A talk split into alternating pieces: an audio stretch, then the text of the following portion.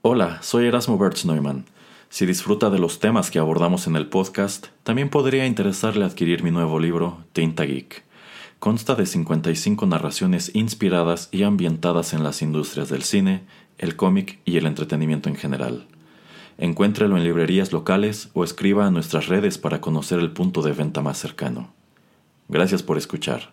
Disfrute el programa.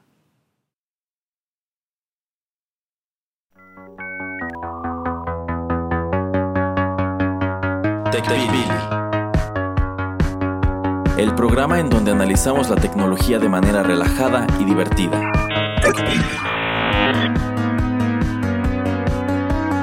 Bienvenido a TechPili. Nuevas tendencias, nuevos dilemas. Comenzamos.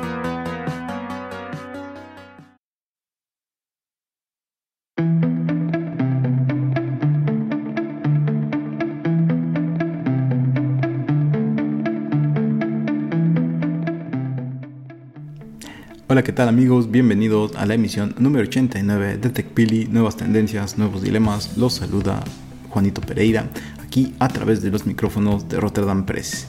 Y bueno, pues eh, más que algo, tengo una queja con el siguiente personaje, con el siguiente sujeto que voy a presentar, el señor Erasmo. ¿Cómo estás, Erasmo? Ahora estoy entregado porque dice que tiene una queja. Ah, pues es más que nada, más bien una advertencia de que si no acuerdan nuestros términos de todo el staff que trabajamos aquí en Rotterdam Press para medianoche de este día, nos vamos a ir a huelga, como la ve. ¿Sabe qué, señor Pereira? Haga lo que quiera, total, el 99% del trabajo aquí lo hago yo. Claro que no, escuchas, ustedes bien saben que no y en los eh, en todas las créditos que salen al final de cada programa.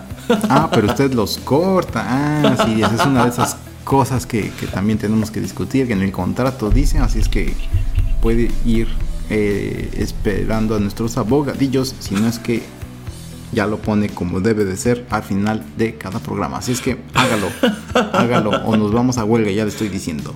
Bueno, señor Pereira, si le va a hablar a su abogado, mejor ni me preocupo. no sé de qué me habla. En fin. eh, em, vamos a dedicarle yo creo que todo el programa. Y de hecho, viendo la información, podríamos dedicarle hasta cinco programas. Pero empecemos con uno y medio lo, lo traté de estructurar un poco acerca de lo que está pasando desde el 2 de mayo de este año en Estados Unidos, que es este pues la huelga que a la que se va la, la unión, el sindicato de eh, escritores eh, asociados allá de Estados Unidos y, y bueno y todas las implicaciones que esto que esto conlleva, ¿no? Eh. Nada más como contexto, esto pues no es algo que suceda así como muy seguido.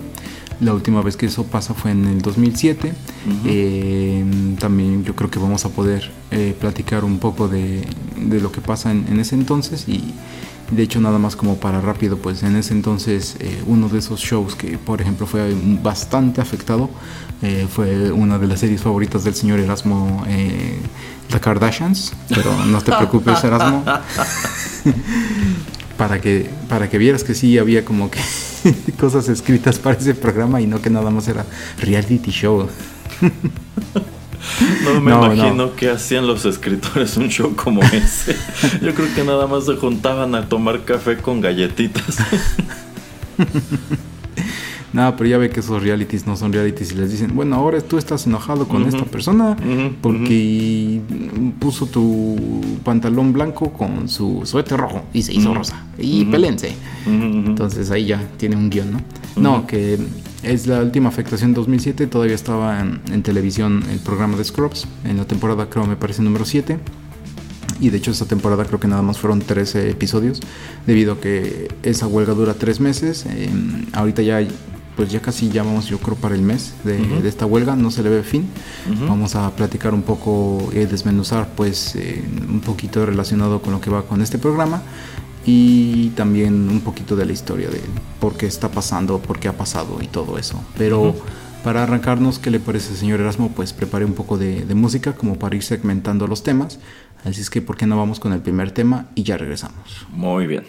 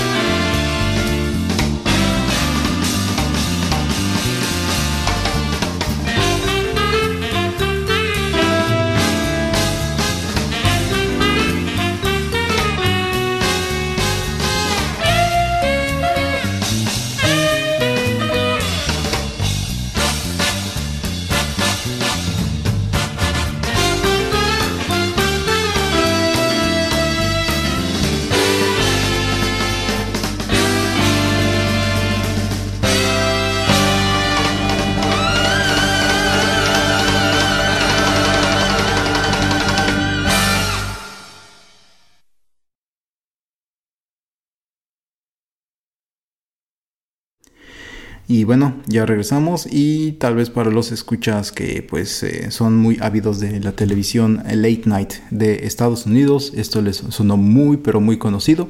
Este fue el tema del programa late night de Conan O'Brien.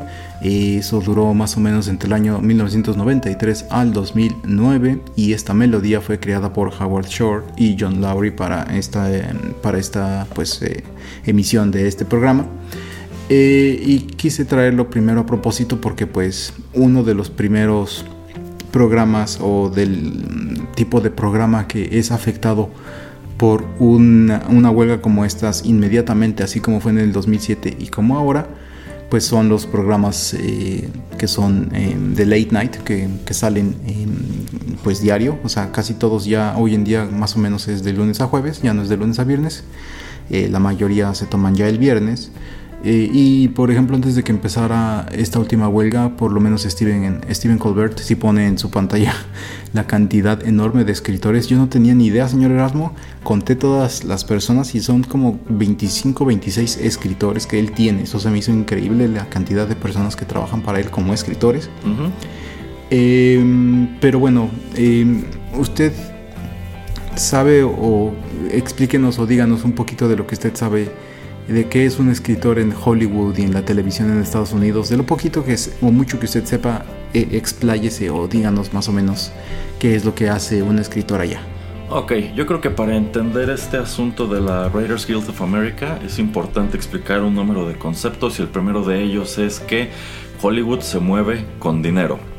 Eh, Hollywood es una industria en la cual trabajan miles de personas eh, en un gran número de capacidades y pues es una industria en la que nadie hace nada gratis, nadie hace nada de cuates, todo cuesta y hay, quien dirá que es importante que existan organismos que regulen a quién hay que pagarle, a quién hay que darle crédito, cuándo hay que darle crédito, etcétera, etcétera. También es un hecho que igual que en todas las industrias, que se mueve muchísimo dinero, esta es una industria dentro de la cual existe un cierto nivel de corrupción. Hecho evidenciado por casos como por ejemplo el de Harvey Weinstein, quien, él, quien podía decidir quién hacía carrera y no hacía carrera en Hollywood. También el caso de Brendan Fraser, que pues por allí tuvo este un conflicto de índole sexual con el presidente de los bueno de la asociación que lleva los Golden Globes y quien este se encargó de arruinar su carrera durante un buen número de años y apenas lo estamos viendo resurgir. Y cosas así por el estilo. Y parte de toda esta maquinaria que controla la industria del entretenimiento en Hollywood y también en Nueva York es precisamente la Writers Guild of America, que en sí no es uno, sino son dos sindicatos. A pesar de que esta organización no lleva la palabra union en su nombre, es eso, es netamente un sindicato que tiene sus orígenes en los años 50 eh, y si está dividido en dos es porque cada una de estas dos facciones representa a estas dos grandes industrias del cine y la televisión. La de la costa este, que sobre todo tiene presencia en el estado de Nueva York, y la de la costa oeste, que está activa sobre todo en el estado de California. Eh, y esto, estos dos sindicatos conforman como tal eso, la Writers Guild of America, en donde no, por supuesto, no solamente están participando escritores que trabajan en estas dos ciudades o en estos dos estados, sino que comprende a escritores que pueden trabajar en estaciones eh, locales eh, a través de los estados, a través de las distintas ciudades de la, de la Unión Americana. Pero ciertamente es eso, es, es un sindicato. Eh, y como todo buen sindicato tiene sus cosas buenas y malas. Y yo creo que durante esta charla vamos a abordar precisamente algunas de las buenas y algunas de las malas. Y bueno, entre las que podremos ponernos a debatir si son eso, buenas o malas, yo creo que tiene sobre todo que ver si formas parte de o no, es que esta, este es un sindicato que regula mucho quién puede y quién no puede trabajar en esta industria. Eh, y es una industria que tiene totalmente acaparada. Hay otro número de sindicatos que, que, digamos, se dedican a cuestiones un poco más específicas, pero digamos que el importante en lo que respecta a creadores de contenido es precisamente este.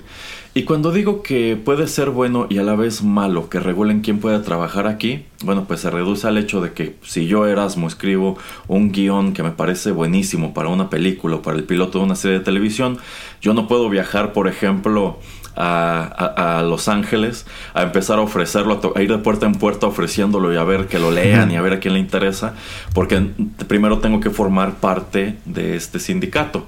Pero no solamente eso, quizá incluso siendo parte de este sindicato, yo no puedo hacer eso. ¿Por qué? Pues porque quizá el sindicato tiene también acaparadas a ciertas personas que toman decisiones, a ciertas personas que leen guiones, y quizá las más poderosas, las más influyentes, las más interesantes, las que más acceso tienen a recursos, a productores y demás, quizá eh, están pues digamos, reservadas a ciertos, este, a ciertos escritores, ¿no? ciertos escritores que ya tienen cierto renombre o que quizá eh, pagan ciertas cuotas al sindicato para que les abran puertas un poquito más lucrativas que otros que quizá están reservados para series de televisión más baratas o series de televisión malas, etcétera, etcétera. Pero también otra ventaja de formar parte de este sindicato, y al menos a mí es algo que no me gusta, es que te garantizan el trabajo y te garantizan la paga. Y cuando digo te garantizan la paga, incluso ellos son quienes ponen como tal la cuota mínima. Un trabajador en esta industria, el mínimo que va a cobrar por hora es este y el máximo de horas que puede trabajar es también este y sus condiciones laborales tienen que ser tal, tal, tal, tal y tal. Entonces, eh, es un es una, es, una organización que tiene muchísimo poder, como han dejado claro en sus distintas eh, huelgas, como la actual. Y bueno, a pesar de que me ha tocado ver ahorita que hay mucho pues muchas publicaciones en redes de que hay que apoyar la huelga de los escritores, este, y hay que cuidar que los estudios y las empresas no hagan mañas para eh, afectar la huelga, pues también yo considero que es el hecho de que sean que sea un sindicato de escritores no quiere decir que sea un sindicato de angelitos. Yo creo que tienen muchas cosas que criticarles, porque así como te dan cosas buenas, este, como podrían ser algunas series que hemos comentado aquí, pues bueno, hay escritores que nada más están calentando el asiento y cobrando por ello, como estos que mencionó el señor Pereira del show de las, de las Kardashian, este, y que no cobran este, nada mal, aunque también es muy dispar. Hay escritores que cobran muy bien, hay otros que dicen, pues yo he ganado premios precisamente de este sindicato y me he tenido que endeudar nada más para rentar el smoking para la gala porque apenas me alcanza para vivir. Entonces, eh, digamos que si tú quieres desempeñarte como escritor en esta, en esta industria en los Estados Unidos, tienes que pertenecer a, este, a esta asociación y tienes que jugar según sus reglas. Así es. Em, digo, no, no es que vayamos como usted comenta simplemente defenderlos. Eh, aquí no puedo yo tener una posición clara de quién está en lo correcto al final. O sea, como todo eh, es un debate, es una discusión. Em, simplemente tiene que llegar a acuerdos de qué cosas em, pues pueden tener eh, los productores y qué cosa pueden tener los escritores como para eh, desbloquear esto, este candado. Pero sí, así el señor Erasmo pues nos da una pequeña introducción em, acerca de todo lo que es el pasado y un poco el presente de, de este sindicato. Em, pero bueno, eh, yo me quería enfocar un poco más eh, pues a la situación actual y por eso quise también empezar con, con lo que le comento de, mm, de cosas que pues vemos en la, en la televisión. En, en, el cable, en los sistemas de cable, en la, en la tele, la, la de antes, la, la de siempre, eh, la clásica, que pues en Estados Unidos generalmente son eh, grandes cadenas como CBS, NBC, ABC que tienen a, a sus eh, hosts de late night como es eh, Kimmel, Colbert, este, Jimmy Fallon. que tenían pues o que tienen sus programas y que ahora tuvieron que detenerlos inmediatamente porque es el contenido que van sacando día a día con las cosas de actualidad como para pues entretener a la gente esos se, se detienen entonces lo que están haciendo muchas de estas cadenas es pasar repeticiones, pero pues obviamente como estos programas se dedican generalmente a hablar de cosas exactamente de lo que está pasando en, el día o en la semana, pues se fechan muy rápido. Eh, lo que lo quería yo comentar a usted o preguntarle es que obviamente aquí hemos platicado mucho de que pues las cadenas de televisión eh, que van por cable eh, obviamente han estado en batalla han estado en problemas porque pues ya más gente eh, prefiere otros medios de entretenimiento así como puede, puede ser puede ser ir al cine o este jugar un videojuego o simplemente pues utilizar servicios de streaming. Entonces lo que va en, declive es eh, la audiencia que tienen ellos y esto obviamente les va a afectar mucho eh, y una de esas cosas que eh, mantiene a la gente pegada a la televisión pues son em, los programas en vivo de deportes. Entonces es digamos lo que los ha mantenido a flote pero pues quería saber usted sus impresiones de que si esto dura muchísimo, pues obviamente va a ser un gran problema. Y no tanto para pequeñas series de televisión que ellos tengan, porque pues esas ya seguramente ahora que va a ser eh, generalmente en Estados Unidos en verano, vacaciones, ahí va como vacaciones de verano, entonces no hay programas nuevos. Entonces digamos que todo lo que tenía que terminar, pues ya casi termina. Una serie que ustedes estuvieran viendo, así como antes, como lo que, lo que yo comentaba, ¿no? Scrubs si su último programa era en mayo, pues ya ese programa ya está escrito, ya está grabado, entonces ya está, lo van a poder ver completa su serie esta temporada. Eh, pero digamos que si se prolonga demasiado este, esta huelga, pues obviamente para septiembre, para otoño, no va a haber esos nuevos programas, no, no va a haber tiempo para hacer pilotos, para poder decidir qué programas crear y cuáles no. Y eso obviamente va a afectar más a estas empresas de cable y pues quería yo saber ah, sus impresiones acerca de, del impacto porque pues obviamente cuando esto pasa hace 16 eh, años pues sí fue una gran afectación y en ese entonces no existía el servicio de streaming. Entonces usted qué piensa acerca de por lo menos ese punto eh, bueno, es que para entender los motivos de la actual huelga es una situación bastante complicada, pero mucho tiene que ver, va, muy de la mano con esta crisis de contenidos que está experimentando la televisión, porque efectivamente el público cada día se inclina más por los contenidos de streaming, que de hecho cada vez tienen mayor calidad, porque precisamente eh, estas empresas como Netflix, como Prime, están de cierta manera acaparando cierto talento, talento que quizá antes trabajaba para canales de televisión, ahora está trabajando para ellos y en consecuencia los canales de televisión ahora tienen que recurrir a otro tipo de talento, pero a la vez les cuesta más trabajo eh, pagarles, les cuesta más trabajo atraer este público para los programas. Y de hecho hay toda una oleada de programas este, en la televisión local que, que igual que en Netflix, así como se estrenan, los cancelan porque sencillamente no consiguen ratings. Eh, hay pocos canales que siguen arriesgándose a apostarle muy fuerte a producciones para televisión como FX que en los últimos últimos años ha dado cosas muy buenas, pero hay otros como por ejemplo eh, The CW, que igual ha tenido que ir cancelando un montón de cosas porque es más, ni siquiera los actores quieren trabajar ya en televisión. Los que están trabajando en televisión son actores incipientes, actores que, cuya carrera nunca despegó realmente, que no cobran muy caro.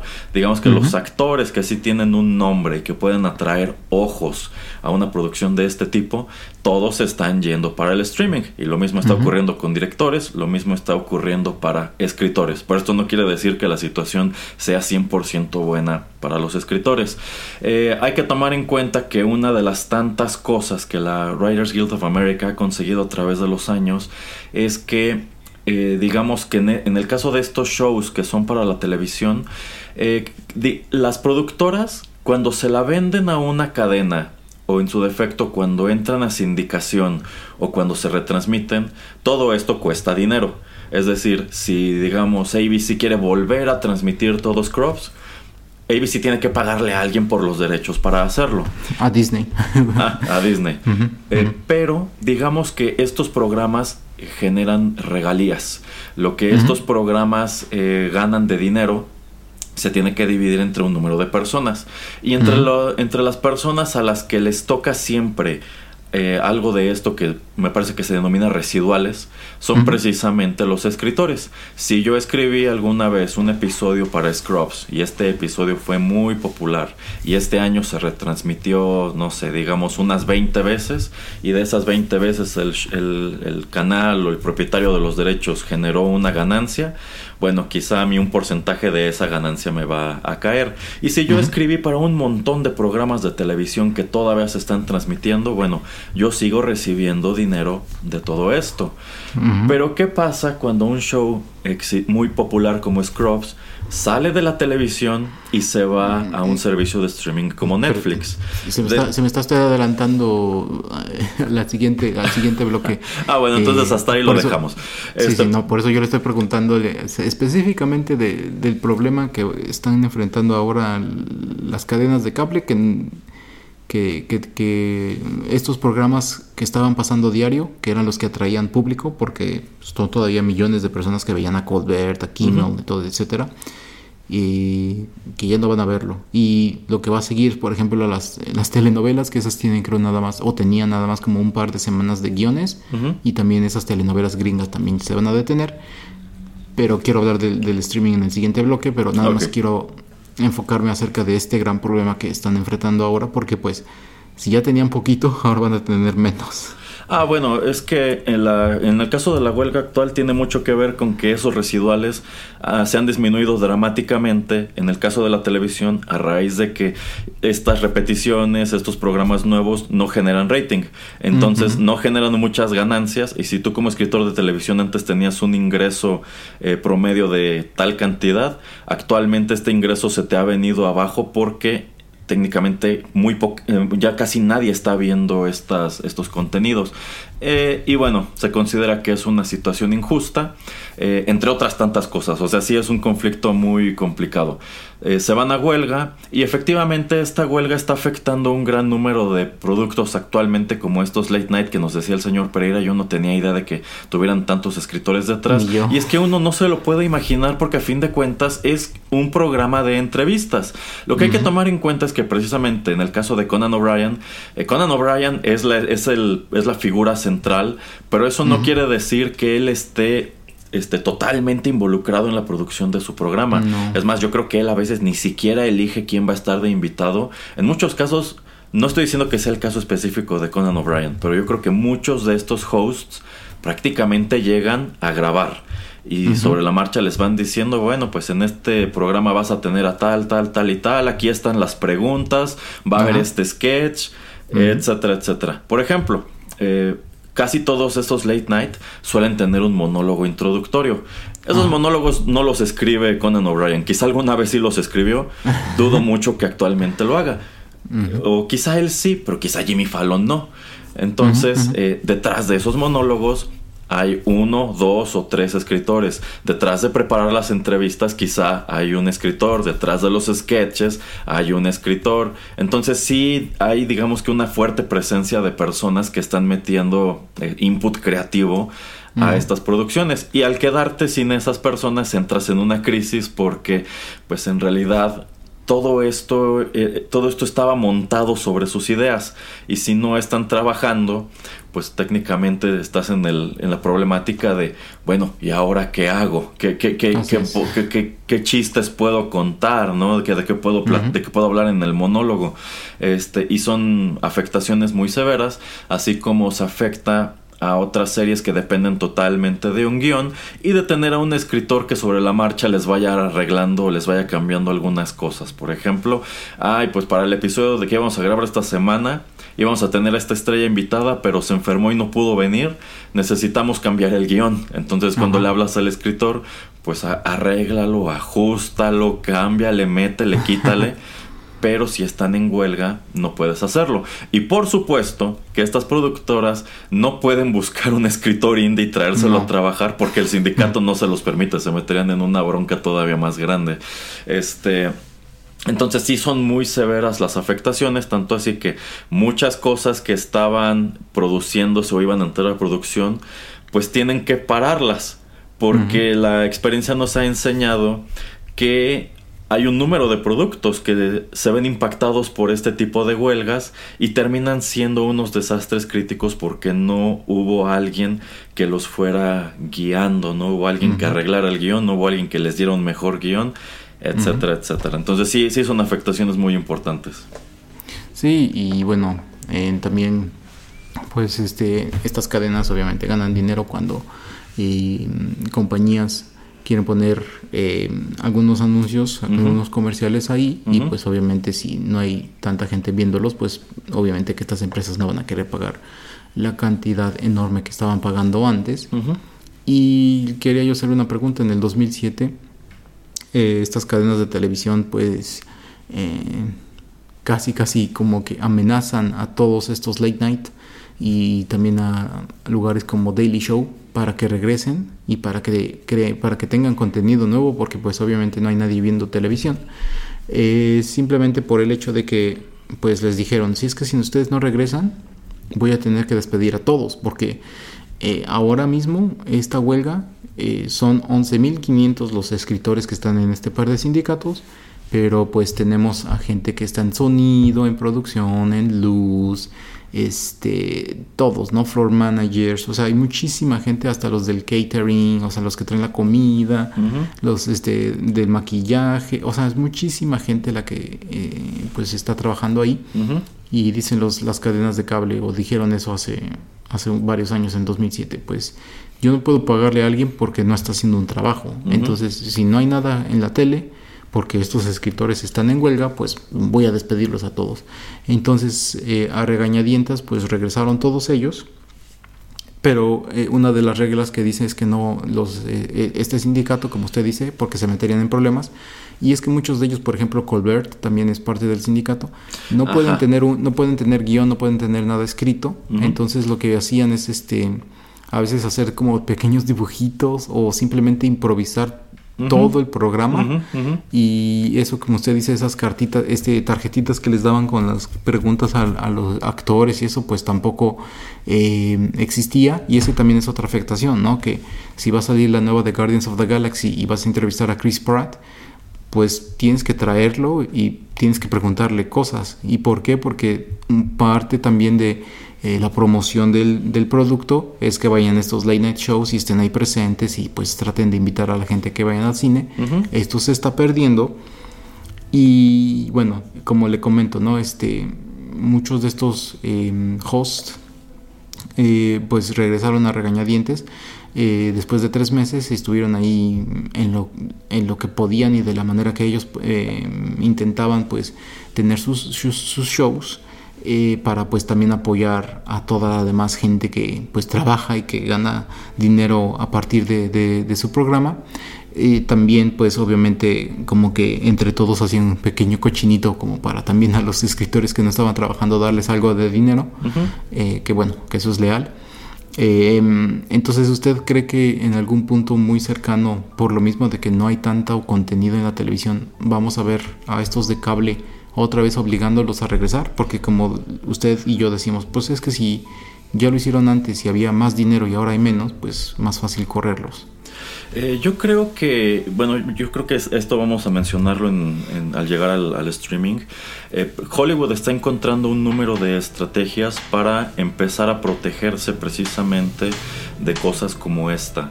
Yo no puedo este, generar contenido en este momento porque los escritores están en huelga pero solamente los escritores de Estados Unidos.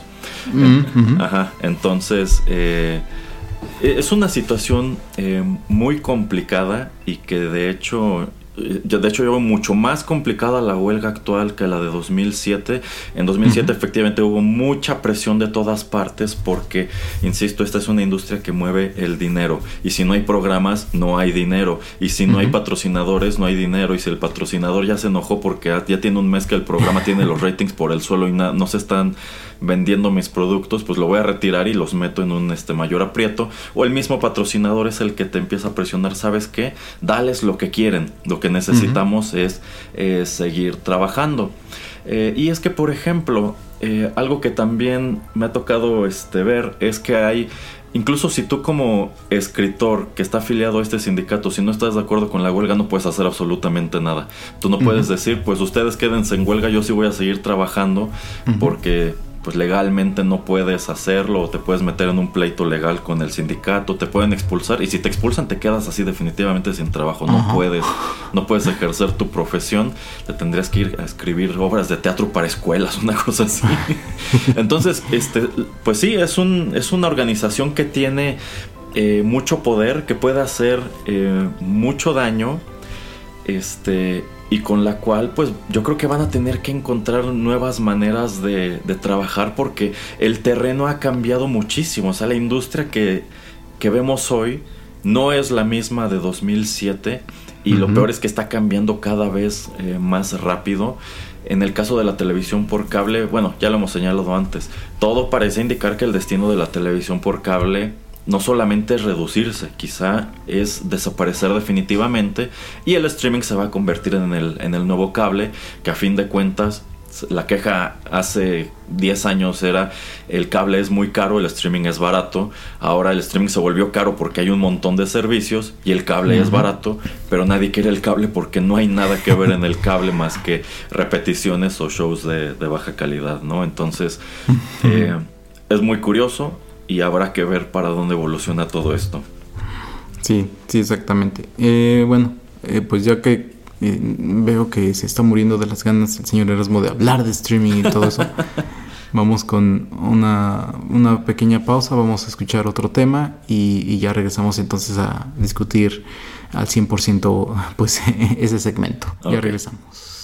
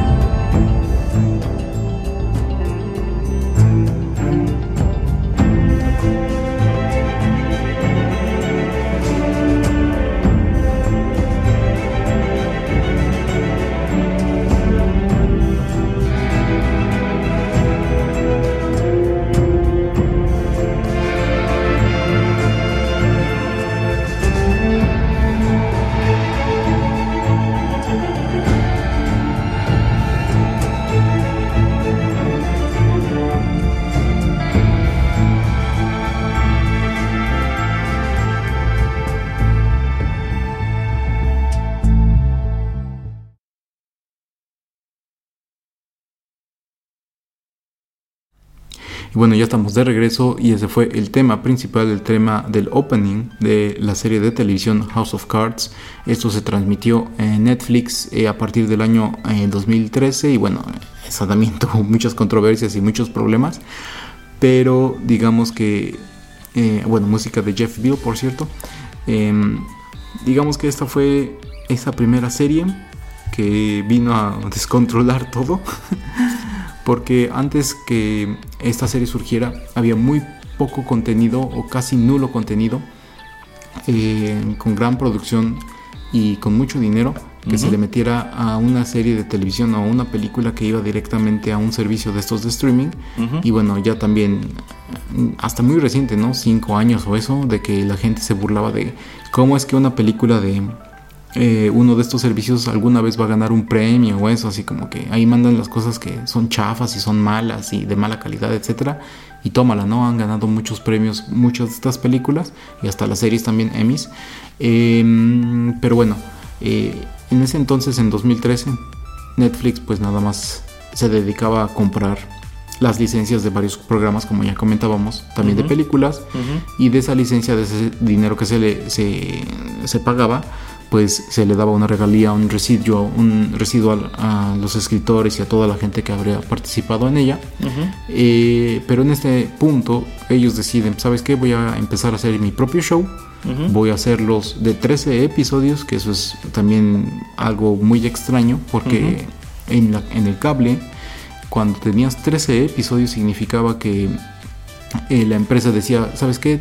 No me estás dando el rating que necesito, entonces te voy a cancelar hasta ahí. O sea, y si pasabas de los 13 episodios porque tenías buen rating, te hacían la, te prolongaban la, temporada 24 o 22, 24 episodios, que eso obviamente le pues le daba trabajo a mucha gente como por otros 4 o 5 meses y pues era trabajo seguro, ¿no? Porque en caso de hacer una serie, eh, y otra de esas cosas que viene también a cambiar eh, el servicio de streaming es que sacan todos los episodios eh, de una vez.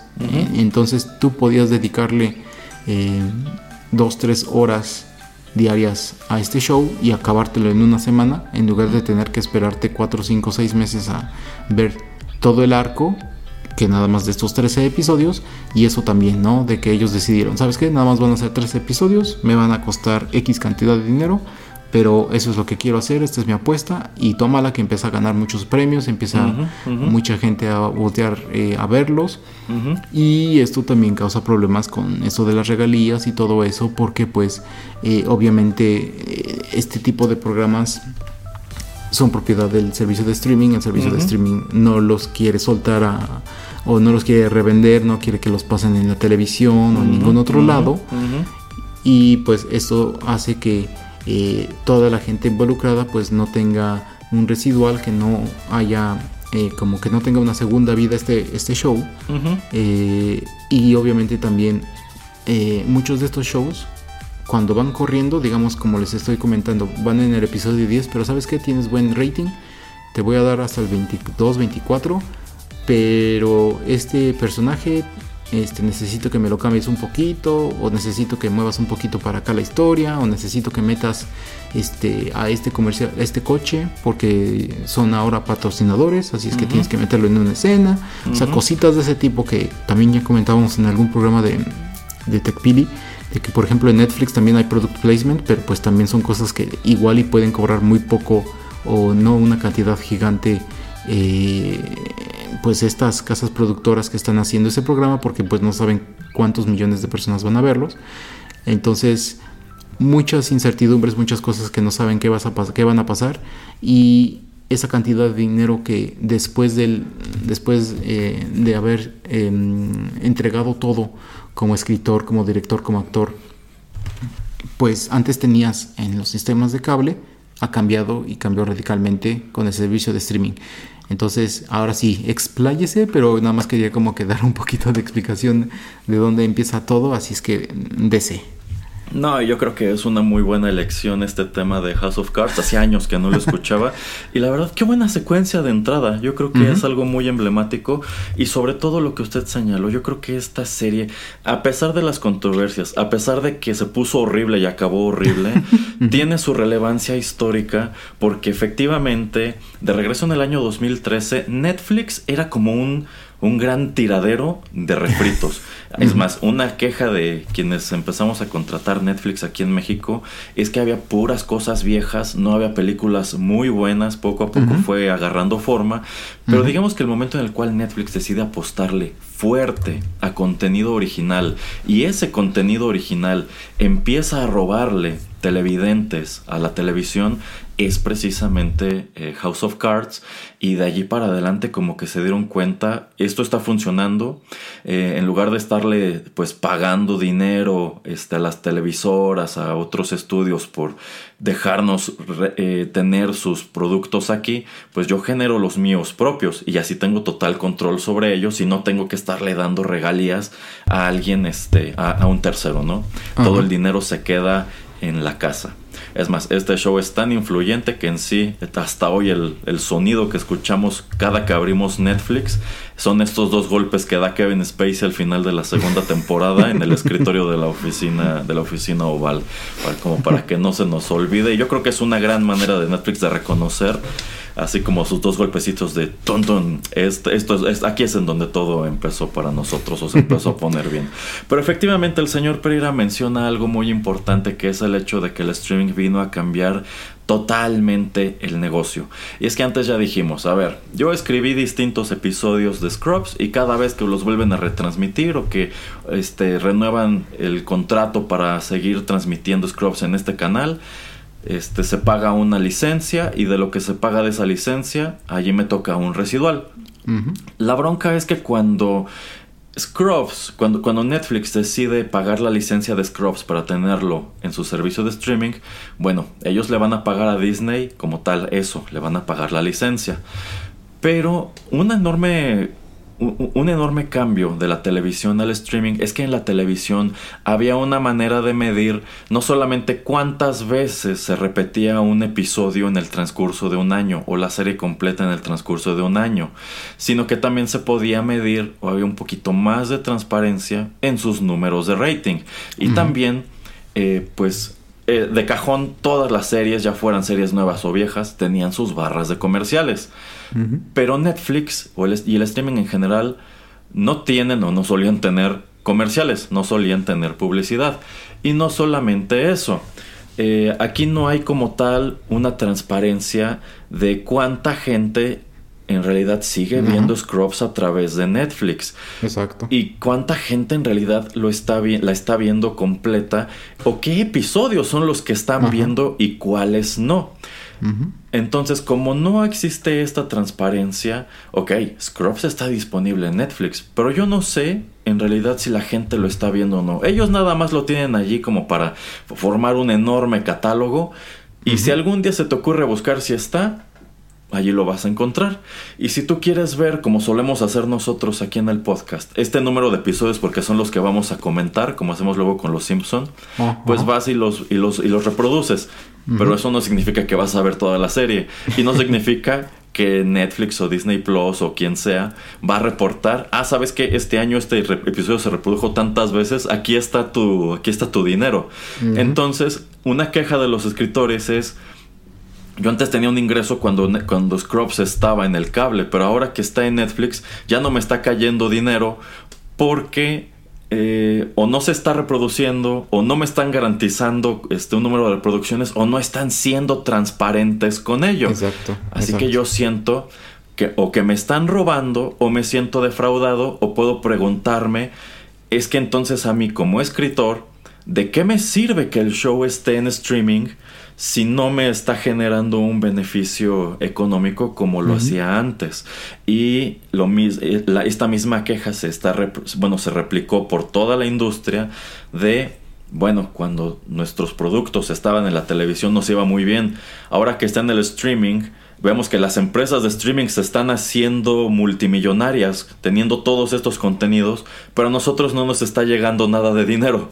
Entonces, ¿de qué se trata esto? Lo que queremos es que se vuelva a regular el mercado y peor aún, ahora resulta que hay episodios como este que comentamos de South Park que se escribieron con una inteligencia artificial. y cuán popular sea el episodio, cuán influyente sea el episodio, absolutamente nadie de nuestro gremio va a cobrar un centavo por ello. Entonces lo que están viendo es una amenaza. Nos quieren reemplazar. De por sí estamos en crisis porque ya no estamos recibiendo el dinero que recibíamos antes y ahora para colmo llega una herramienta con la cual este, tentativamente podrían querer deshacerse de nosotros o reducir nuestra participación. Si antes para escribir un programa de Law and Order contratabas eh, tres escritores, a lo mejor ahora vas a decir, pues un escritor y la inteligencia artificial. Entonces, de esta situación tan complicada es que se deriva la actual huelga que eh, pues está afectando un número de, proyectos, como por ejemplo me tocó leer en la semana esta, esta película de Blade con Mahershala Ali. bueno, pues ya detuvieron la producción por, por la huelga, aunque cabe señalar, esta película ha sido infame porque ha tenido una cantidad tremenda de problemas detrás de cámaras, tipo creo que han tenido que escribirla tres veces y nada más no entra a postproducción, este, entre otras cosas. Así que parte del descontento y parte de lo que conduce a la actual huelga es precisamente esta situación con la nula transparencia y la manera en que cambian las reglas del juego con el streaming. Sí, efectivamente. Nada más ahí para que no se me olvide. Cabe señalar que, por ejemplo, esa película de Blade eh, no es que hayan visto con grandes eh, ojos y como un gran em, alivio y un milagro del cielo que van a tener este pequeño tiempo eh, de Inter como para parar la producción. ¿Por qué? Porque las reglas del sindicato dicen que no pueden los escritores estar trabajando, digamos, hasta en su casa eh, en el proyecto, en el guion. O sea, ay, este, pues estaba bien fea la película me llevé el guion y estos dos, tres, cuatro meses que duró la huelga, me lo puse a reescribir, lo estructuré mejor y aquí está la última copia. O sea, se supone que eso no lo pueden hacer y no lo deben de hacer. Entonces es, no es que esté ayudando esto a posponer eh, nuevos proyectos eh, de esa manera para pues eh, hacerlos mejor y obviamente todo lo que tiene que ver con la logística, ¿no? Porque pues tal vez este actor eh, o actores de ahí ya tienen otros compromisos en un año, o en dos años, o en X fecha tengo que estar aquí o allá, entonces ya no podemos grabar, entonces se vuelve increíblemente difícil, ¿no? El poder eh, producir un, film más que una serie, porque una serie, pues, si estás grabando en Los Ángeles, pues es generalmente siempre vas a estar ahí, vas a tratar de no tener algún trabajo más lejos, pues para estar siempre ahí atento y poder ir a, tus grabaciones eh, semanales. Em, y regresando rápido al tema de, lo del, streaming, sí, o sea, ese es, ese es de los grandes problemas, ¿no? Eh, que no hay una manera de recibir remuneración constante. Em, y yo creo que el streaming hace dos cosas buenas y malas. Una, lo que usted está comentando, no son transparentes con la cantidad de gente que ve un programa, pero a su vez... Eh, saben, los, los servicios de streaming saben cuánta gente está viendo el programa. Y simplemente, por ejemplo, déjese de cosas que, que son hechas por, otros, eh, por otras casas productoras que están comprando eh, Netflix, por ejemplo, la licencia. Netflix tiene un programa, lo están viendo 3 millones de personas y Netflix dice, es muy poca gente, ya no quiero temporada 2. Entonces lo, lo, tumban. Antes, lo que sucedía era de que estaba este servicio de rating y servicio de Nielsen, donde no me acuerdo cuánta gente, pero era un porcentaje de personas y iban, iban a tu casa eh, haciendo una encuesta y te decían, ¿quieres participar? Te ponían una cajita que registraba todo lo que tú estabas viendo a través de la noche en la sala, en la tele de tu sala, y esa información se la mandaban a ellos y así se generaba el rating para saber más o menos qué ve la gente, cuándo lo ve y cómo lo ve. Eh, pero estas eran estimaciones. Ahora el problema con el streaming es que sabes exactamente cuánta gente está viendo qué y como usted está comentando no es ni siquiera el, eh, qué episodio está viendo el señor Erasmo qué parte del episodio está viendo el señor Erasmo una y otra vez o dónde le, pone pausa o hasta dónde no deja de verlo. Y que no, y, si bien les va lo voy a ver en, en Netflix pero lo más probable es que busque el clip en YouTube por ejemplo, sí, sí, por ejemplo. o por ejemplo, eh, que creo que había reconocido ya Amazon que, por ejemplo, el programa favorito de, del señor Erasmo de, de, Amazon Prime, de Rings of Power, que como el sesenta y tantos por ciento, setenta por ciento de la gente que le empezó a verlo, ah, nunca terminó, nunca terminó de ver la temporada. Cuéntenme entre ellos. Yo digo que ese porcentaje debe ser mucho más alto. ¿eh? Yo me imagino que no quisieron reconocer que fue como un 80%. bueno, un 60% y ya sabemos que atribuyeron el fracaso al menos en, en, rating del, del, show, a un número de cuestiones sociales que no tienen nada que ver.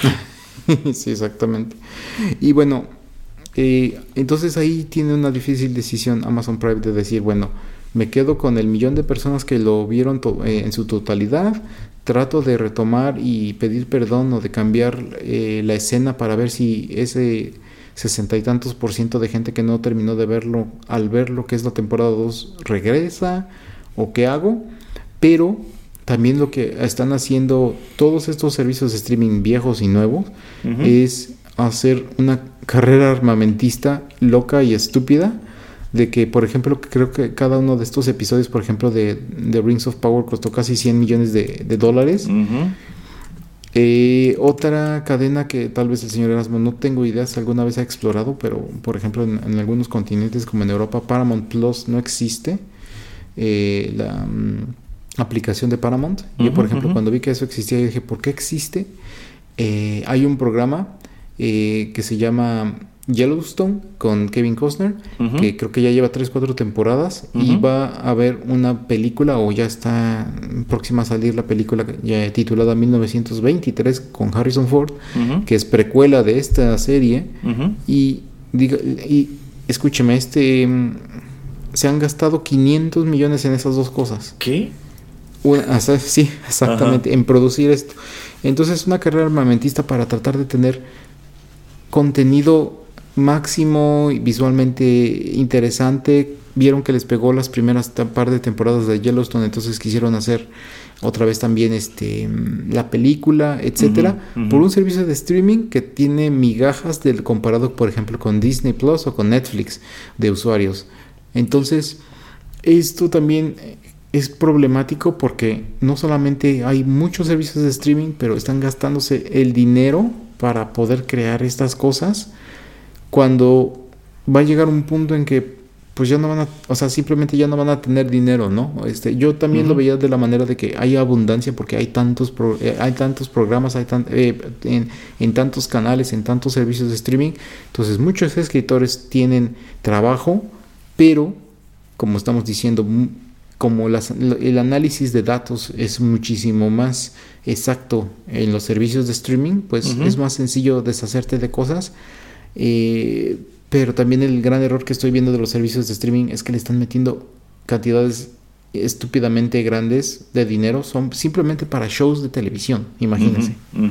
Sí, sí, en definitiva el modelo de negocios no es muy claro, yo me atrevo a decir que en muchos casos están como tal eh, perdiendo dinero y eso le están apostando muy fuerte a servicios chiquitos como Paramount Plus, como Hulu y como Star Plus. Por ejemplo, eh, tengo entendido que en Estados Unidos Disney Plus está tratando de incorporar muchas cosas de Hulu porque la mayoría de la gente no quiere pagar este, los dos. Nada más quiero Disney Plus este, se, me hace ya mucho pagar el extra por Hulu y es exactamente lo que está pasando aquí en México. Si tú quieres Star Plus, que la verdad no tiene gran cosa interesante, tienes que contratar primero Disney Plus y te ofrecen un paquete de pues, los dos servicios por tanto, pero dices, es que pagar ese extra para mí no tiene mucho caso porque hay muy pocas cosas allí que me llamen la atención. Ahora, esto que usted menciona de que parece ya una una guerra a gran escala, yo creo que hay un ejemplo muy claro que eh, tiene que ver precisamente con Star Plus y con este HBO Max, que creo que ya le van a cambiar el nombre.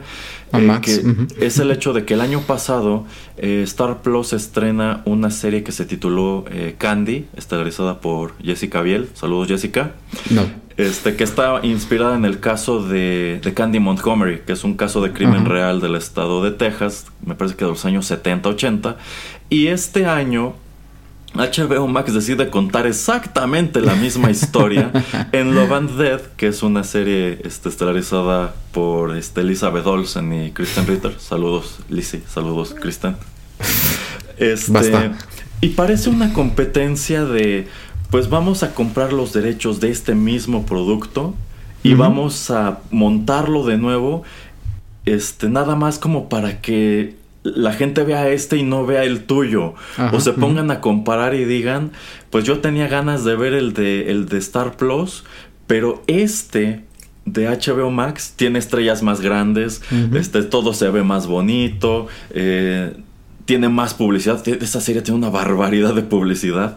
Entonces yo, yo, yo lo veo como una estrategia así netamente de, dedo medio, ¿eh? De, ah, con que tratando de llamar la atención con esto, pues yo te voy a enseñar, que, si no cómo se hace, yo, yo que tengo más dinero, yo que tengo más poder, más recursos, voy a asegurarme de que nadie vea tu versión. De enterrarte. voy, a, enterrarte vivo, exactamente. Entonces, este sí, se me hace, se me hace ridículo el grado al cual está escalando todo esto. Eh, es como, por ejemplo, no sé si usted vio ese documental de el Festival Fire o como se haya llamado. Ah, sí, sí, sí. Que había dos. Creo que uno en Prime y uno en Netflix y es lo mismo. Salieron así como uno después, o sea, sale uno y a la semana sale el otro totalmente lo mismo, ¿no? Em, de decidir, o por ejemplo el libro de la selva, creo que hay dos versiones. Este, eh, la de Fabro y creo que la otra es de Serkis o algo así, Andy Serkis. Entonces, sí, o sea, ese tipo de, de, de, cosas y lo que ya comentábamos, creo que en algún punto donde a South Park Paramount le da cantidades estúpidas para hacer este no películas sino estos e, grandes eventos. Y les extiende el contrato por casi 10 años. Eh, y usted creo que sí vio eh, la segunda película de Vives de Bughead que también a Mike George yo creo que le dieron muchísimo dinero para hacerla. Que yo siento que muchas veces eh, por ejemplo con estos dos casos estos dos programas no es tanto el dinero que les des, sino más la posibilidad o em, eh, la, oportunidad de que ellos puedan seguir creando su contenido y sacándolo a algún lugar. Porque obviamente cuando antes tenías em, este, tipo, este tipo casi casi de monopolio, donde nada más había pocos actores que te podían eh, decir te cancelo y ya no estás en la siguiente temporada, y ahora hay más espacios, hay más lugares a donde te puedes emigrar para que tu contenido salga. Pero pues yo creo que muchos de esta gente que es creadora lo que quiere es que pues seguir trabajando y haciendo lo que a ellos les gusta. Eh, que eso antes yo creo que no pasaba tanto. Y entonces eh, digamos que esto es como un beneficio, pero también como comento, o sea, son cantidades muy grandes que están pagando como para cosas que antes costaban mucho menos por, realizar. Eh, sí, y supongo que la queja del sindicato de escritores es, estas producciones son súper costosas y quizá dan buenos sueldos, pero en el largo plazo no tiene el beneficio de la derrama económica que tenía la televisión. y, y, esa es una de esas cosas que siento que los escritores están quejándose mucho y que quieren como que también regresar a los a la, a la vieja eh, a la vieja manera de que las cosas eran. Eh, en, un sentido el hacer eh, shows de veintitantos episodios pero ¿Usted vería algo ahora que ya se acostumbró a ver em, shows de 8, 10, 12 episodios? ¿Usted regresaría a ver un programa por tan por veintitantos episodios al, año, señor Erasmo? Eh, probablemente no. Es más, eh, las temporadas de estos shows son cada vez más cortas. O sea, hablamos de House of Cards, 13 episodios. Actualmente una temporada de 13 episodios es demasiado larga. Como que son 10, el estándar suele ser 8 o a veces incluso menos. Y por ejemplo, en el caso de, de, series que ya llevan mucho tiempo transmitiéndose, como esta de Succession, que tengo entendido es buenísima, algo que a mí me desalienta es que yo veo son como 50 episodios y digo, no tengo tiempo de ver tantos episodios. y no es tanto el tiempo, sino es que la oferta ha crecido una barbaridad. ¿Por qué? Pues porque al mismo, así como Netflix este año tiene planeado arrojar 100 títulos originales, a su vez Prime tiene otros 100 y a su vez HBO Max tiene otros 70 y dices, es que incluso contratando todos estos servicios, yo no tengo tiempo de estar viendo todos ellos.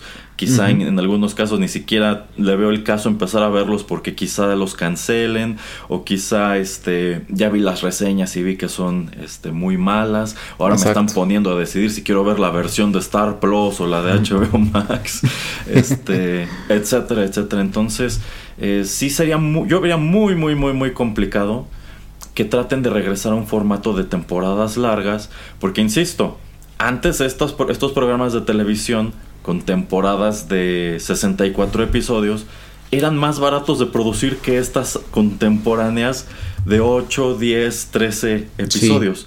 Eh, entonces, o sea, sí, sí yo puedo entender que el sindicato quiera regresar a los good old days, pero yo creo que eso sencillamente es imposible y hay que sumarle a ello que precisamente estas cadenas de streaming han encontrado otra manera de, de generar contenido sin apegarse a las reglas del mercado local en los mercados extranjeros.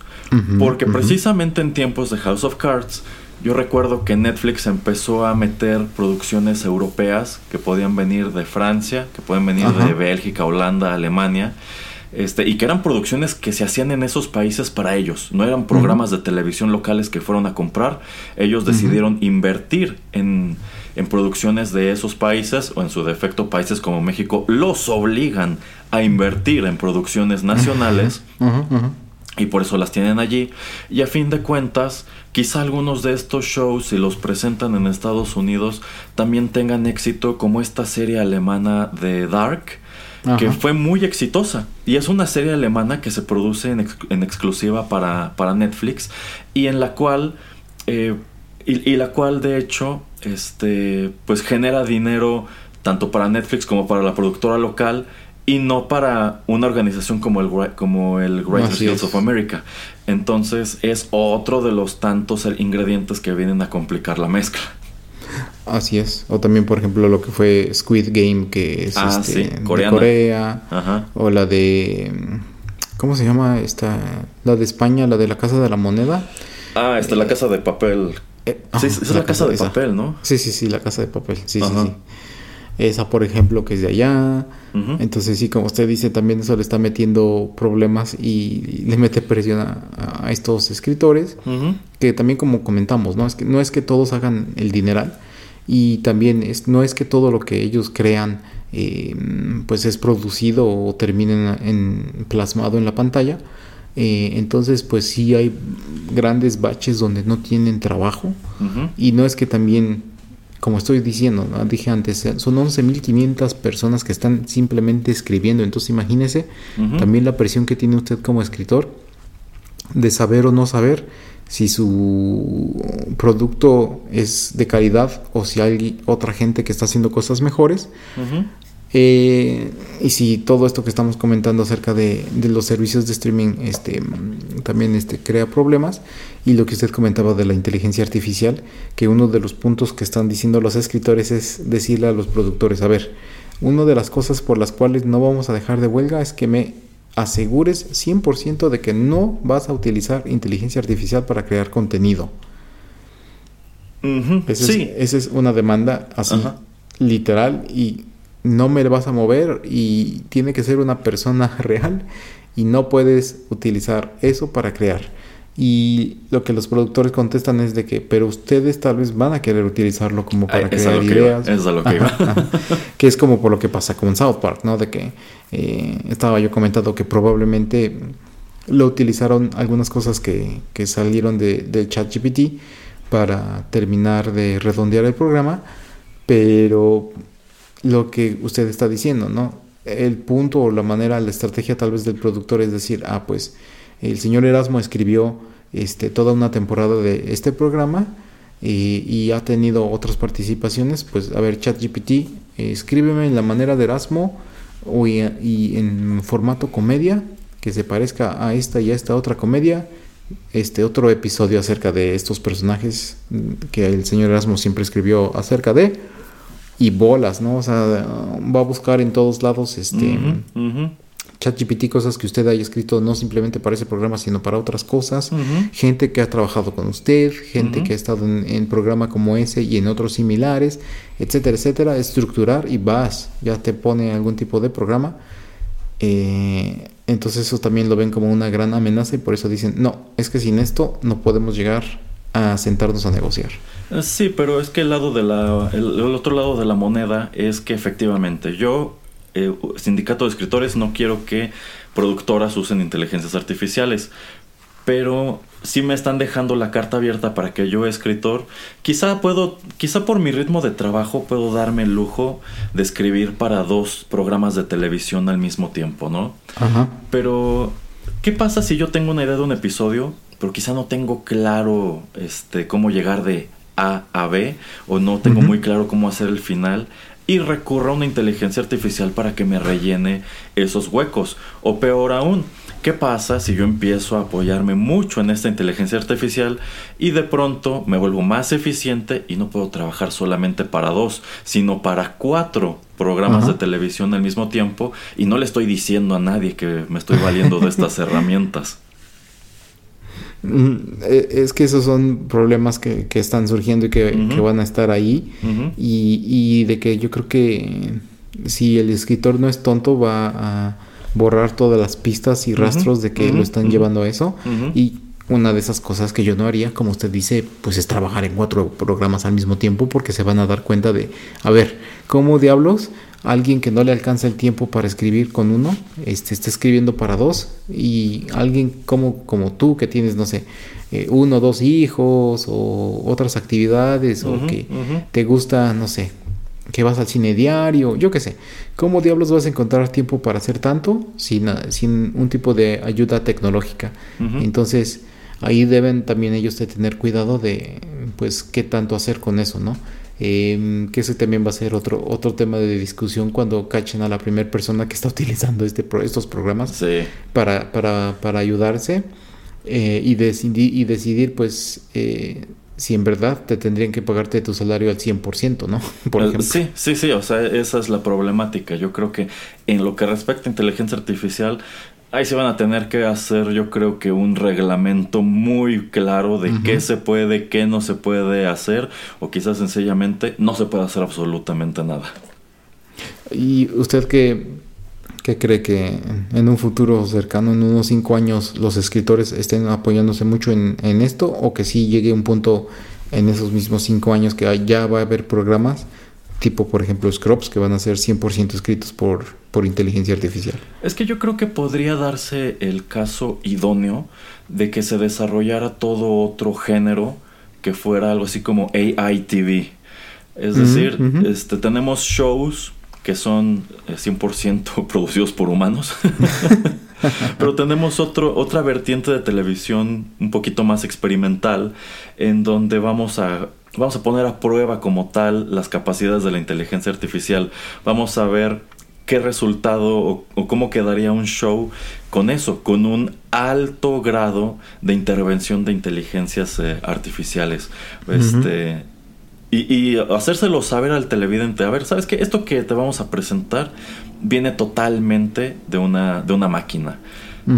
Y te lo vamos a presentar para que decidas si te gusta o no te gusta, para que lo compares, para, no sé, que sea eso, un experimento, para que sea un ejercicio eh, de discusión.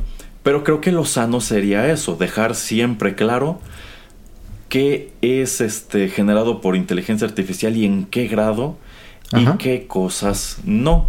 Y yo creo que si se pudiera hacer esa división, creo que todos estarían felices. A ver, yo sí soy un escritor que estoy dispuesto a trabajar con esta herramienta. No, no, no, yo soy más orgulloso, yo a mí me gusta trabajar a la antigüita, irme al Starbucks con mi máquina de escribir y allí hacer mis guiones de la serie de televisión, este, y tener reuniones en donde me voy a pelear con los otros 10 escritores de la serie. este, y yo quiero seguir trabajando así. Ahora yo creo que ese sería un escenario muy ideal este, no creo que se pueda llegar a ese, a, ese punto. Entonces, eh, si me dan a elegir, ¿quieres una televisión o una industria del entretenimiento con altos niveles de input de inteligencia artificial? Yo diría eh, no. Yo ahí sí diría, creo que deberíamos continuar eh, como vamos o en su defecto dejar muy claras las reglas de qué se puede hacer con inteligencia artificial y qué no. Sí, sí, tiene usted, tiene usted razón. Yo, yo también concuerdo con eso, de hecho. Eh, antes de saltar a nuestro último bloque, eh, yo quería preguntarle, bueno, usted está diciendo de que hay mucho contenido en muchos servicios de streaming. Em, si esta huelga se prolonga mucho, eh, ¿no creo que también eso es bueno también como para nosotros como audiencia porque nos va a dar tiempo para ver programas?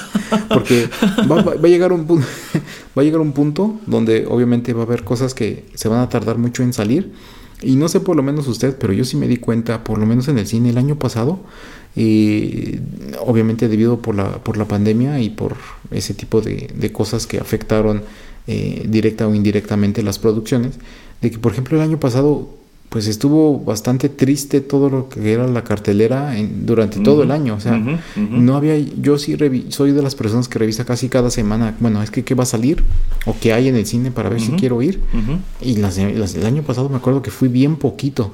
Ahora que mm, hay cosas nuevas y le digo al señor Erasmo, pues ya fui a ver esto, o váyase a ver esto, etcétera, etcétera.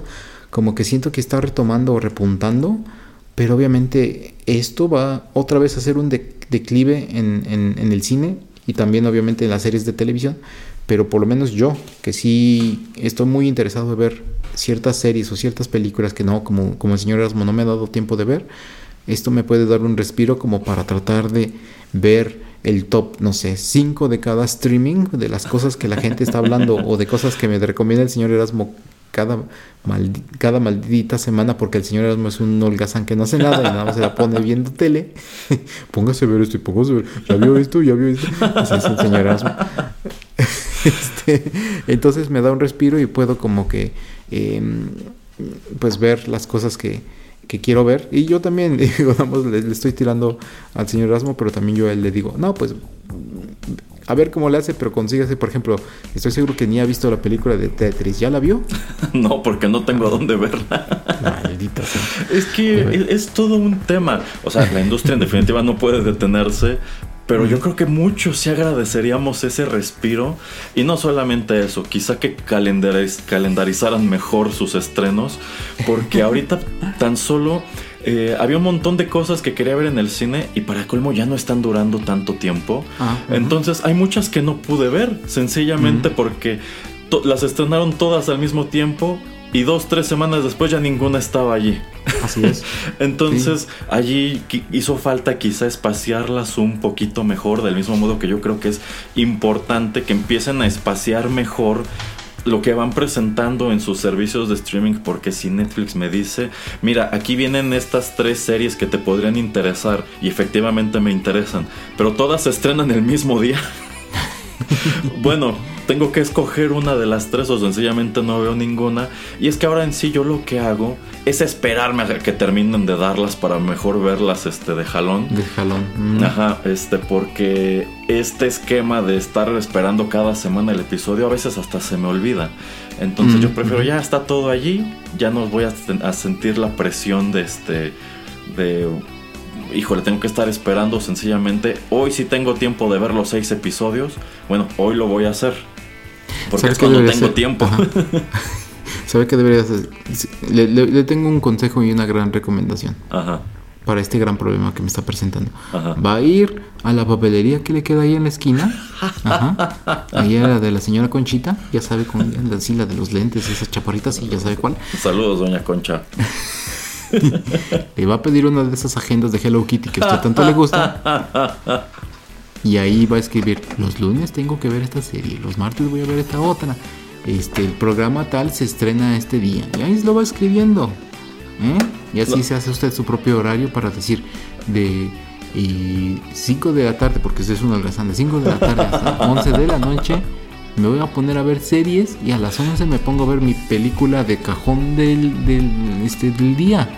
Así como usted le hace, porque usted está viendo y viendo y consumiendo. O sea, usted es perfecto porque todos los seis servicios de streaming que tiene, excepto Apple Plus, porque usted no, puede ver la de Tetris, porque ya me dijo que ese es el único que no tiene. no, no lo tengo.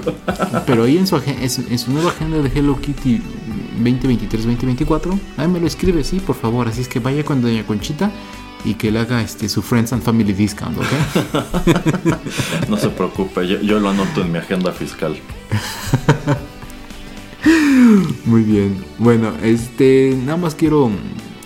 Yo creo que el siguiente bloque va a ser breve, pero como ya esto estamos diciendo, no, esto puede durar muchísimo y yo creo que eh, entre más se extienda y porque va a ser otra vez ahora verano, eh, entre más se extienda la huelga, yo creo que va a haber tema aquí y allá y pequeños segmentos que le vamos a dedicar en otros eh, programas de TechPili, pero nada más quiero eh, hacerle un comentario curioso al señor Erasmo y hacerle otro par de preguntas acerca de, de, esta huelga y pues ahí lo dejamos por este, pero pues no va a ser lo último. Entonces, ¿qué le parece si vamos a otro pequeño bloque musical y ya regresamos? Muy bien.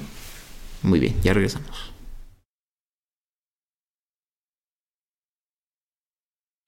Policías en Springfield. Bad cops, bad cops. Bad cops, bad cops. Bad cops, bad cops. Bad cops, bad cops. Springfield cops are on the take. But what do you expect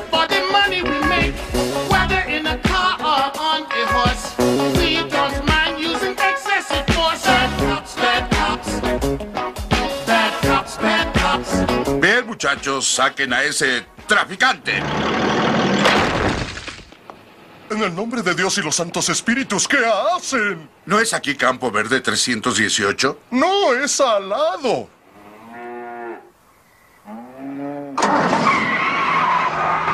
Alcánceme si pueden, soquetes. Aquí, papá Oso, envíe un boletín de sospechoso varón huyendo en un auto de cierta marca con dirección hacia eh, donde venden las hamburguesas. El sospechoso no tiene sombrero, repito, sin sombrero. Quiso morderla y se le trabó la quijada. Mire, cabe todo mi puño en su bocaza. Ah, ah, ah, ah, ¿Qué dijo, jefe? ah.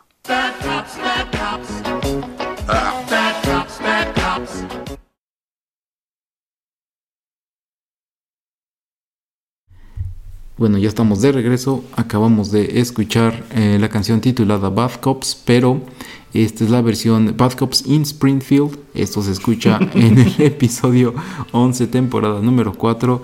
En eh, Latinoamérica el título es El Gran Corazón de Homero, es cuando Homero le dan varios infartos, que el señor Burns es el primero que se lo cree. y luego a través de la historia del programa creo que una u otra mm, tiene un par de nuevamente de, de- infartos, en fin. Em, pero bueno, ¿por qué quise traer esta canción? Una, porque es jocosa. eh, y dos, por el siguiente tema. Pero usted, señor Erasmo, ¿sabe quién, quién este, escribe y quién canta originalmente esta melodía? Eh, bueno, el título original de la canción es Bad Boys y es una canción de reggae de un conjunto, bueno, una banda que se llamaba Inner Circle, que de hecho también son quienes escriben este, ah, no, no es cierto, ellos son otros, pero tienen otro otro éxito, son técnicamente un one hit wonder. Ah, eh, por eso, por, por lo- por- porque es técnicamente por eso no, lo- no los hemos traído. Exactamente. Pero bueno, eh, yo lo traje como curiosidad, porque tal vez el señor Erasmo sepa o no, si no, este, pues se lo platico. En los 80s también hubo otra huelga, eh, también de los escritores, y como estábamos comentando, pues los programas no tienen a fuerzas que seguir un guion. No existía el reality TV, pero sí existían eh, lo que en Estados Unidos, eh, Estados Unidos se, se conocen como non-scripted programs, programas sin guion. Y uno de los programas originales creados en los 80s para llenar estos huecos cuando había huelga fue el de Cops, el programa Cops. La serie de televisión donde siguen a policías, donde hay gente que se sube con su cámara y los ponen micrófonos y simplemente los van siguiendo a ver qué va pasando y ya saben, ¿no? Este, esas llamadas de violencia doméstica o de que alguien se pasó un alto, etcétera, ¿no? Todo lo que ha pasado, que lleva años ese programa, creo que ni ha sido cancelado. Entonces, curiosamente, y no sabía si usted sabía que este había sido el origen, que una huelga originó, por ejemplo, por ejemplo el programa de Cops. Eh, bueno, es que, insisto, estas empresas necesitan adaptarse a las circunstancias y yo considero que aquí, eh, efectivamente, COPS es un tremendo antecedente de la reality TV en cuanto a que dijeron, bueno, si no podemos en este momento tener a un escritor aquí que nos, que nos dé un programa nuevo o que nos nutra los programas que están corriendo, yo creo que fue un genio quien dijo, estos camarógrafos que no están haciendo nada, mándalos este, Ah. a que se suban a las patrullas y que graben el día de los oficiales de los oficiales. Y aquí con todo ese pietaje vamos a hacer un programa nuevo y no solamente no solamente eso yo creo que también algo muy importante es que también empiezan a surgir estos programas como sopa de videos Ajá, ajá. en donde son los mismos televidentes quienes les mandan a las televisoras eh, cosas que ellos grababan de manera amateur, con situaciones chistosas, con accidentes, con contenido in- de, de algún tipo de interés. Y efectivamente tenías estos programas de eh, que eran muy propios de canales como True TV, de las 25 persecuciones policíacas más intensas, los 25 accidentes domésticos más severos, Ajá, ajá. este, los 25 ah, incidentes de piscina más chistosos. Ese tipo de cosas. Entonces, qué interesante que sea precisamente una huelga de escritores la que detona este tipo de televisión. Ajá, sí. Entonces yo creo que mm, tal vez esta necesidad de nuevo contenido va a crear algo. Y ahí es también algo que yo quería platicar con usted. Yo veo y eh, tal vez ya ve que luego eh, las casas productoras, los grandes productores de Hollywood y, y de estas empresas de, de televisión escuchan este, este podcast. ¿Usted no cree que esta gente se va a acercar a gente que hace contenido, por ejemplo, en YouTube Mm, y mm, meterlos? mm, mm. Así porque... Eh, a ver, dígame. Bueno, sí, exactamente. Creo que es a donde quería lleg- llegar. Eh, actualmente, eh, no solamente YouTube, también plataformas como TikTok han cobrado muchísima fuerza como medios de entretenimiento, a pesar de que no ofrecen programas de 20, 25, 40 minutos, una hora, sino videos de unos cuantos segundos, un minuto, un par de minutos, pero que en algunos casos se las han apañado para eh, pues atraer muchísima atención y a veces generar contenido genuinamente interesante, si no es que pues sale a flote por lo polémico que, que resulta. Y estas son plataformas que dices, bueno, ahorita van a frenar el estreno de una serie de HBO Max que quería ver por esta cuestión de la huelga. Ah, pero este, no sé, este canal que hace sketches en TikTok, pues no va, no, no frena, porque a ellos no, los, no les afecta la huelga. Exacto. Así que, pues voy a seguirlo viendo, o peor aún, voy a verlo más. Entonces, efectivamente, quizá ahí ya podrían, así como decíamos, los 25 videos más chistosos de América, eh, ahora van a poder hacer los 25 TikToks de gatos más tiernos del Ajá. Internet. Sí, sí, sí, sí. pero usted no cree que, por ejemplo, bueno, es que no, no quiero dar nombres, pero alguien que sea famoso y que en los últimos par de años este, tenga muchos videos y ya haya hecho, por ejemplo, como usted dice, sketches, eh, que les digan, ¿sabes qué? Me gusta tu contenido, te lo quiero, este, dame una licencia de reproducción, eh, soy CBS, eh, lo voy a poner de lunes a jueves a las siete y media de la noche. Eh, y te voy a pagar 100 millones nada más porque me dejes pasar todos los 100 videos que has hecho. Eh, pero yo siento que ese punto ya pasó. Y es que de cualquier manera algunos de estos eh, TikToks están llegando a la televisión, por ejemplo, a noticieros.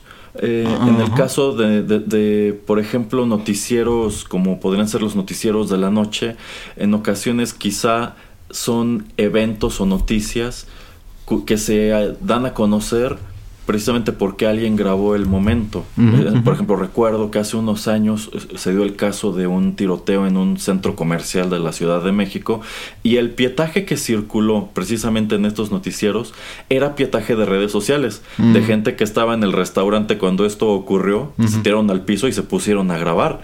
Y era pietaje, pues, eh, muy, inter- muy importante para la televisora porque ellos no tuvieron un reportero allí. Mm, Es más, cuando llegó la prensa no los dejaron entrar como tal a la plaza, pero lo que sí hicieron fue colgarse de esta gente que lo colocó en redes, nada más ponían allí su arroba o ponían como tal el, el tweet, que se ha vuelto algo bien común de, que, de cómo les gusta nutrir las notas con tweets. Este, entonces, de- e- estos TikToks o estos videos están llegando de cualquier manera, o estos shows matutinos de que deciden incorporar precisamente como de relleno entre una entrevista y otra. Ay, bueno, pues ahora vamos a ver el TikTok de este perrito que hace alguna gracia y se hizo viral en el internet. Entonces, insisto, yo creo que como tal eso de querer hacer un programa entero de estas cosas, eh, ya es un poco tarde porque es- ese contenido está llegando a la televisión de cualquier manera. Mm. Quizá podrían encontrar la manera de colgarse de estos creadores para crear otro tipo de cosa que Pero- pudiera ser interesante. No sé en México, pero por ejemplo yo sé que en Estados Unidos y en otros países, y mm, por ejemplo si usted grabó lo que usted me comenta de, de lo que pasa en esta plaza comercial, las cadenas de televisión, los programas de televisión, tienen que contactar a la persona y pedirle Ah, sí. permiso para, pasar, Sí, sí, para pasarlo. Pero yo no me refiero simplemente a cosas así como muy de la actualidad o muy breves, sino eh, usted conoce, porque creo que tal vez le he pasado o le he dicho, por ejemplo, del programa de este Hot Ones, que es este programa de entrevistas donde también están comiendo este, alitas picantes al mismo tiempo. Eh, ese es un programa estructurado y que tiene X cantidad ya de entrevistas y que dura alrededor de entre 20 minutos, 30 minutos.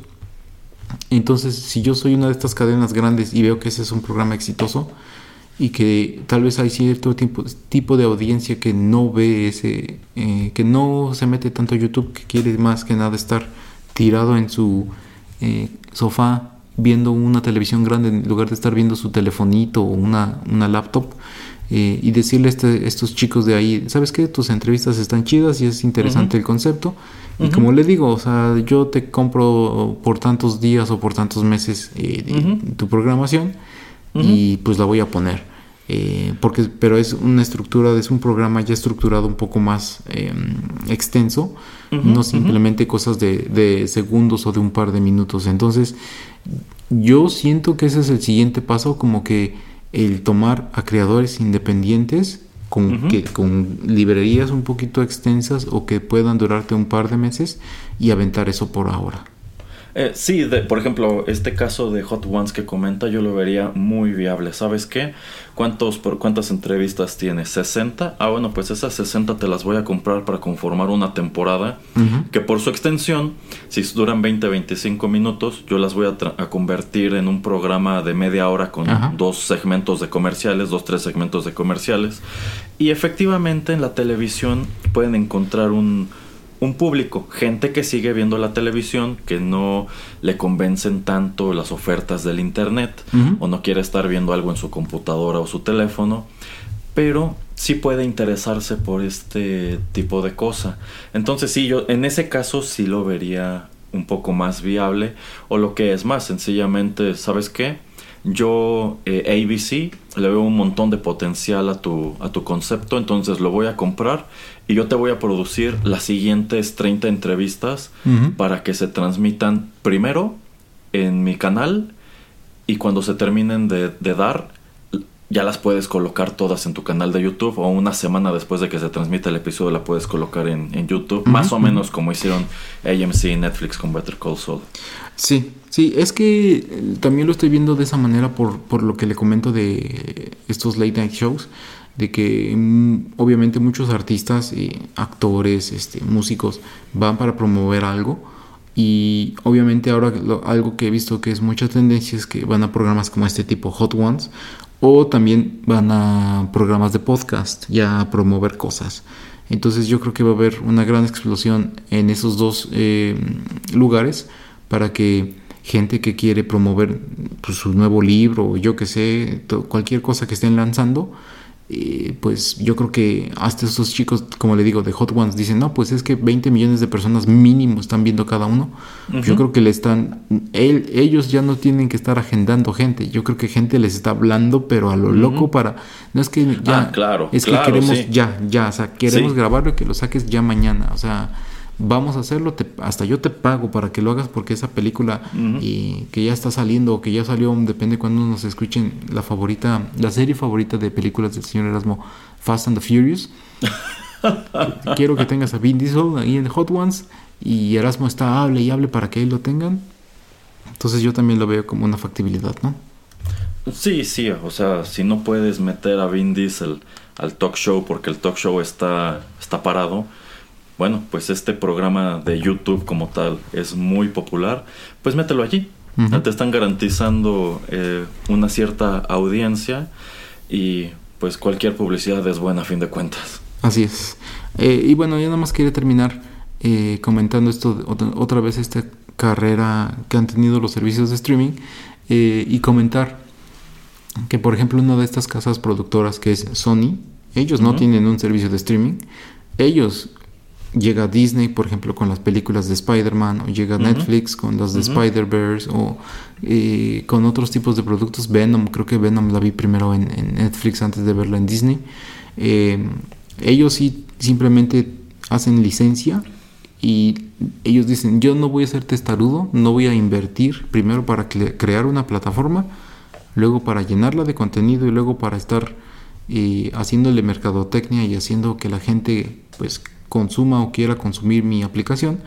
Yo nada más voy a producir contenido y lo voy a vender y lo voy a hacer licencia para ver cuánta gente eh, pues me lo quiere comprar y listo, ¿no? Algunos son eh, contratos exclusivos, algunos son de pues por X cantidad puedes pasarlo, pero digamos que eso yo creo que es una mejor estrategia al estar creando otros 5 o 10 servicios de streaming, porque yo creo que eso ya este tipo de huelgas yo creo que van a hacer que exploten todos estos este no todos, pero eh, vamos yo creo que a ver una convergencia y un punto donde ya no pueden existir tantos servicios. Yo creo que vamos a reducirlo a 3, 4, 5 máximo, porque no aguanta, o sea, la industria y el número de usuarios no aguantan para, para tantos.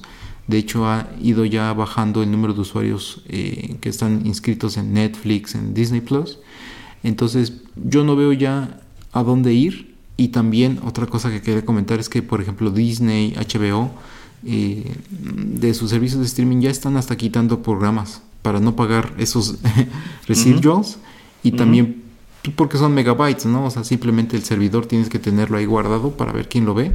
Y pues también te estás ahorrando ese espacio de memoria. Entonces, este, usted también ve eso y tal vez no lleguemos a regresar a un punto como lo que era que todo estaba en cable, pero sí como un punto intermedio donde va a haber algunos grandes participadores de streaming y de alguna manera pues tener control más eh, exacto de qué tanto poder ver en la tele y qué tanto pues se le haría justo a la gente que, eh, que trabaja como escritor que se le pagara. Pues fíjese que creo que efectivamente la huelga tiene el potencial de poner un poquito de orden en el desorden. Mm. Eh, esto que usted comenta de que Sony sigue manteniendo un esquema bastante conservador de cómo llevan su negocio a nivel producción de contenidos es muy interesante porque pareciera que Sony nada más está de pie. Es- Este es un cuarto en donde todos los servicios de streaming se están peleando, pero Sony está parado en un rincón limándose las uñas esperando a que termine la pelea a ver quién queda en pie, ¿no?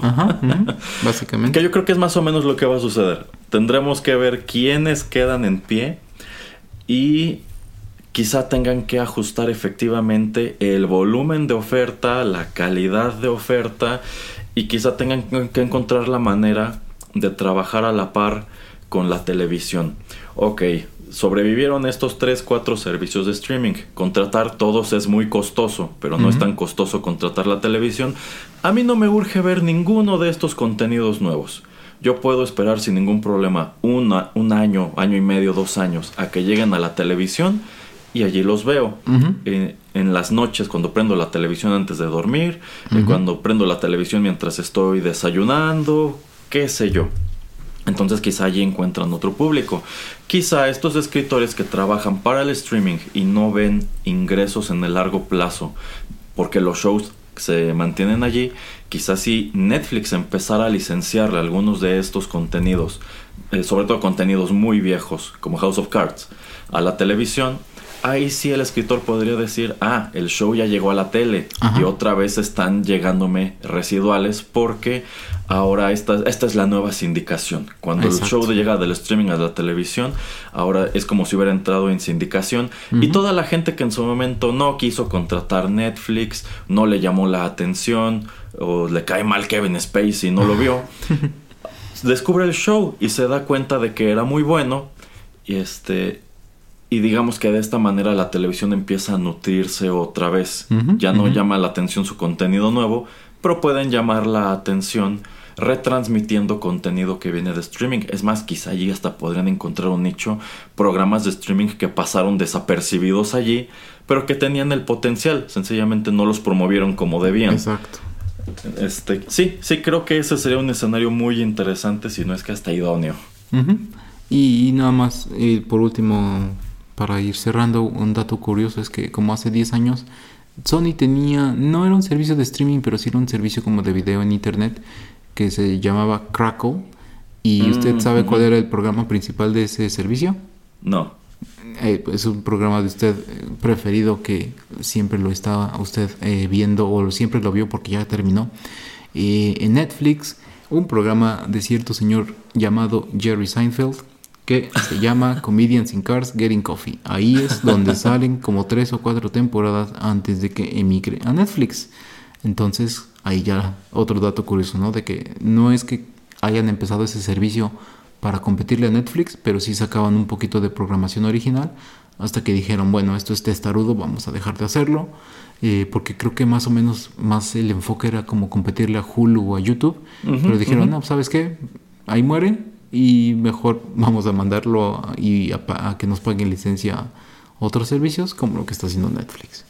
Exacto, exacto. Sí, sí. Eh, bueno, no sabía esto de Crackle, pero creo que sería una buena idea que los contenidos empezaran a migrar ya no de la tele al streaming, sino del streaming a la tele. Así es. Eh, ¿Alguna? Ah, bueno, híjole, es que esto sí eh, nos vamos a extender mucho si seguimos, pero eh, nada más algo que sí me había enterado y tal vez si tiene usted un, un dato rápido, pero eh, algo que yo no sabía que a- a- al estar investigando esto, que yo no sabía es de que, por ejemplo, si el señor Erasmo escribe un guion para una película y alguien se lo compra el guion por 50 mil dólares para producirla, para crearla, eh, contractualmente, señor Erasmo, y eso, es- esto sí se me hace muy injusto, em, como al 2, 2, 3, 4, 5, 6 meses o cuando lleguen a preguntarle acerca de su guion y decirle, ¿sabes que esta parte no me gusta cambiarlo? ¿Sabes que esta cosita como que no me agradó? ¿Podemos este, mejorarlo? ¿Podemos cambiarlo? Ese, contractualmente usted está eh, atado a ese guion y esos 50 mil dólares fueron su única paga. No le van a pagar más por tiempo extra que le esté metiendo a ese, a ese, a ese guion. Y eso sí se me hace rarísimo y se me hace hasta injusto. Yo creo que por eso, o sea, vemos en otros lugares donde compran un guion y entra otra gente como para trabajarlo, reescribirlo, etcétera, darle su, una voz diferente. Eh, ya obviamente esa gente le están pagando un poco de dinero, pero eso de que si usted tiene un guion y ese es el único guion que quieren y usted lo escribió, usted tiene que cambiarlo sin remuneración, a mí eso se me hace súper injusto. Híjole, a mí no se me hace, ok, sí puede conllevar una cierta injusticia, pero no se me hace descabellado porque a fin de cuentas, efectivamente yo vendo el guion, pero ya en producción contratan a otros dos, tres escritores que lo modifican muchísimo. Allí cabría preguntarse, ¿qué tanto sigue siendo mi guion y qué tanto es necesario seguirme dando crédito cuando esta es una historia totalmente distinta a la que yo hice? Quizá eso de estar contractualmente obligado a regresar en muchos casos se reduce a bueno, este es el guion como quedó al final, modificado por esta persona, estas dos personas. Queremos visto bueno o queremos un, algún input de si te gusta, no te gusta, consideras que es congruente con, con la historia, no es congruente con la historia. Eh, yo creo que va más o menos por allí, para que a fin de cuentas sigan estando obligados a darte ese crédito, para que no digan, sabes que el guion ya, el guion era una cosa, hoy es una otra totalmente distinta, ya técnicamente como no es tu guion, no te doy crédito. Este, yo creo que también dependerá mucho de que si yo vendí el guion ahorita en 2023 es- y la película entra a producción hasta 2032, ahí sí yo creo que es, es muy descabellado pedirme que de a gratis vaya y me ponga a trabajar de nueva cuenta en el mismo. Si, se está, si me lo están comprando en 2023 y se empieza a producir este mismo año, el año siguiente quizá, Ajá. quizá no le vería tanto el problema, pero me imagino que también debe darse mucho esta situación.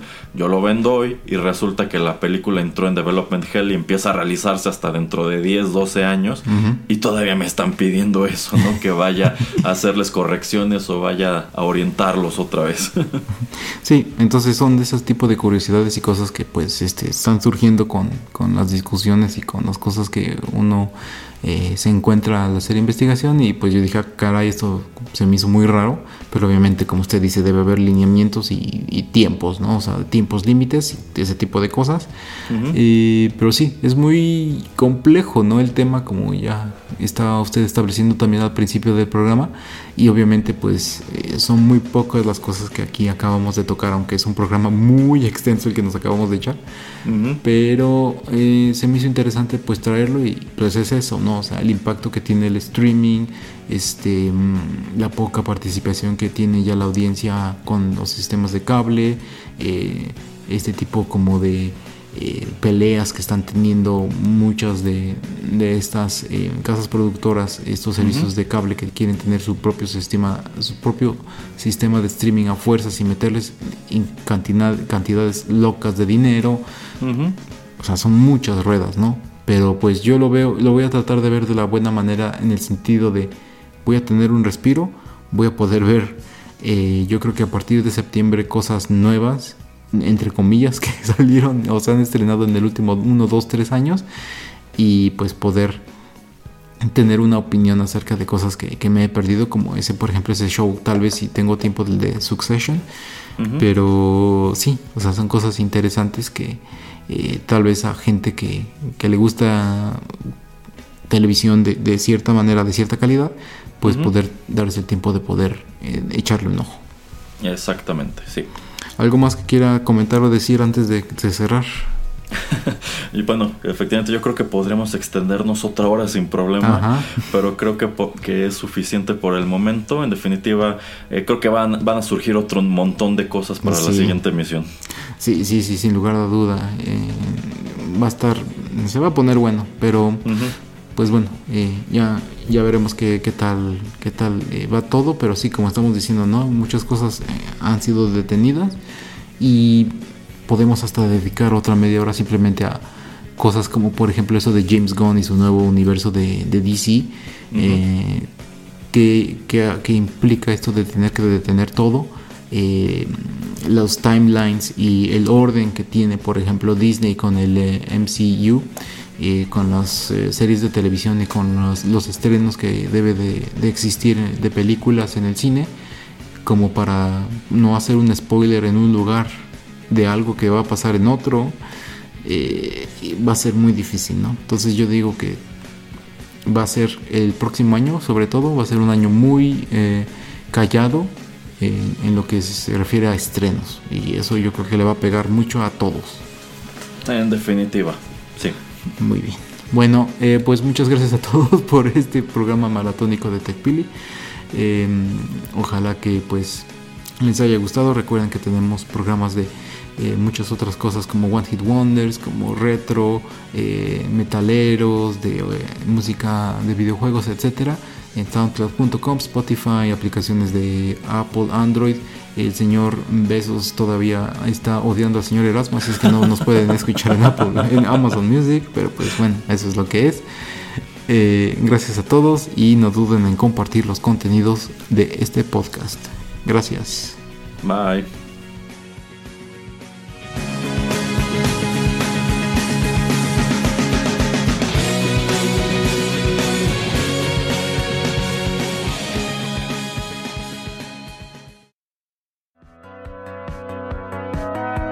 Esto fue TechPili. Nos escuchamos en la próxima emisión para continuar la charla y el análisis de todo cuanto a tecnología se refiere. Te esperamos aquí, en Rotterdam Press.